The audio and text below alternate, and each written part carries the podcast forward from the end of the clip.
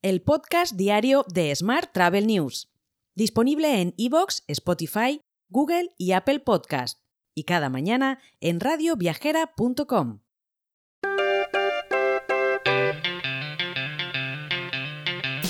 Muy buenos días y bienvenidos al podcast diario de Smart Travel News en su edición 1108 del lunes 30 de enero de 2023. Hoy es el Día Escolar de la No Violencia y la Paz. Además, es el Día Mundial de las Enfermedades Tropicales Desatendidas, el Día del Croissant y el Día Internacional del Técnico Electrónico.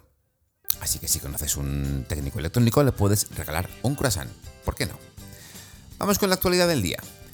El subidón de bolsa de IAG, Melia, NH e iDreams acelerará la rebaja de deuda y la inversión Melia tiene pendiente una desinversión de 200 millones, mientras que NH prevé 50 aperturas en los dos próximos ejercicios. Más temas. Iberia e Iberia Express ya han restablecido la conectividad después de los problemas de este fin de semana, por lo que sus sistemas de facturación y embarque funcionan ya con normalidad. La compañía ha señalado en un comunicado que los primeros vuelos desde AT4 en Madrid se han operado con una puntualidad del 95%. Más asuntos. Gobierno español y comunidades autónomas han acordado una inversión de 478 millones de euros de fondos europeos para proyectos de sostenibilidad turística. Comunidades, ayuntamientos y demás entidades locales podrán presentar sus proyectos ante el Ministerio de Industria, Comercio y Turismo a lo largo del mes de febrero. Mientras, hoteles y agencias urgen una subida de márgenes en los viajes del Inserso. Los hoteleros cobran una media de 26,6 euros por persona y día, mientras que las agencias de viajes perciben unos 14 euros por cada viaje que gestionan. Mientras, Areas toma ventaja en la pugna por los 1.500 millones de la restauración del aeropuerto de Madrid-Barajas.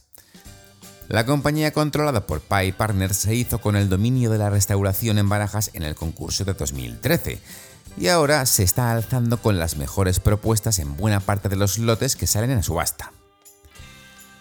Y la celebración del Benidorm Fest 2023 incrementará la ocupación turística de la ciudad alicantina y su área de influencia hasta el 80%. Además, contribuirá a aumentar la ocupación hotelera un 10% en plena temporada baja.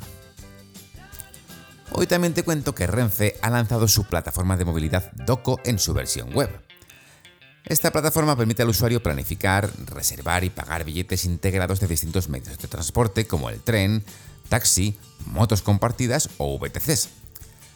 Actualmente se pueden contratar todos los servicios de Renfe, Movitaxi y Carhu para las reservas de tren y taxi. Y además, próximamente, también permitirá la contratación de otros medios como la moto compartida y las VTC a través de Cultra o Volt.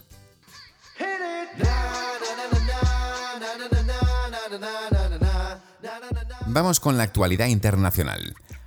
Esta semana, la capacidad global de las aerolíneas, es decir, asientos programados, fue de 95 millones de asientos, lo que ha vuelto a caer en esta última semana un 0,3% o algo menos de 300.000 asientos. La capacidad mundial es ahora un 9,2% inferior a la de la misma semana de 2019. Más temas. Acusan a hoteles de Las Vegas de conspirar para subir los precios de los alquileres varios hoteles han sido objeto de una demanda en la que se les acusa de conspirar para mantener artificialmente altos los precios de las habitaciones de hotel. Cambiamos radicalmente de asunto. La compañía TrustYou completó una recompra de acciones por parte de su dirección en una reciente adquisición. Como resultado, dejarán de estar bajo el paraguas de Recruit Group, un grupo tecnológico líder con sede en Japón. Mientras, Easy Trip Planners ha adquirido el 55% de la aplicación de reservas hoteleras Check-in por 376.000 dólares. El acuerdo refuerza los canales hoteleros de Trip y la sitúa como una excelente posición para ofrecer a sus clientes una amplia gama de opciones innovadoras de reserva de hoteles.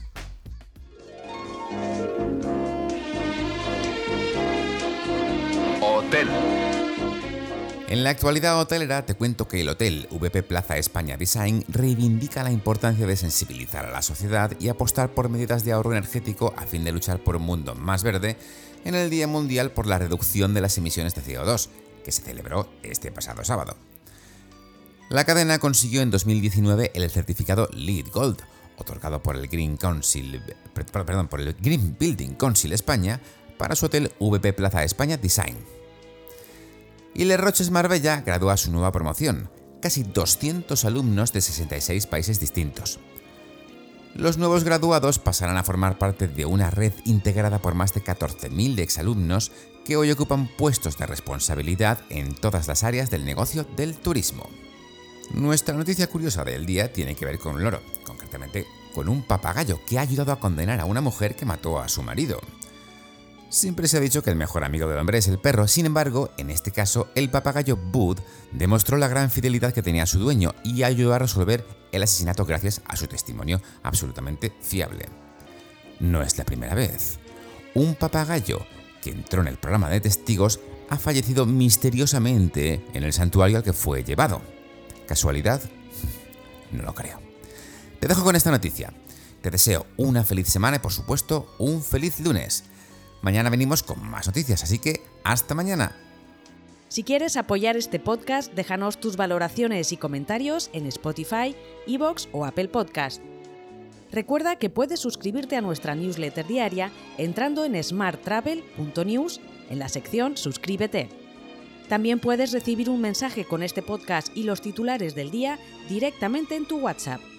Solo tienes que añadir a tu lista de contactos el número 646 572 336 con el más 34 delante si nos escribes desde fuera de España y después enviarnos un WhatsApp con la palabra alta. Gracias por escucharnos.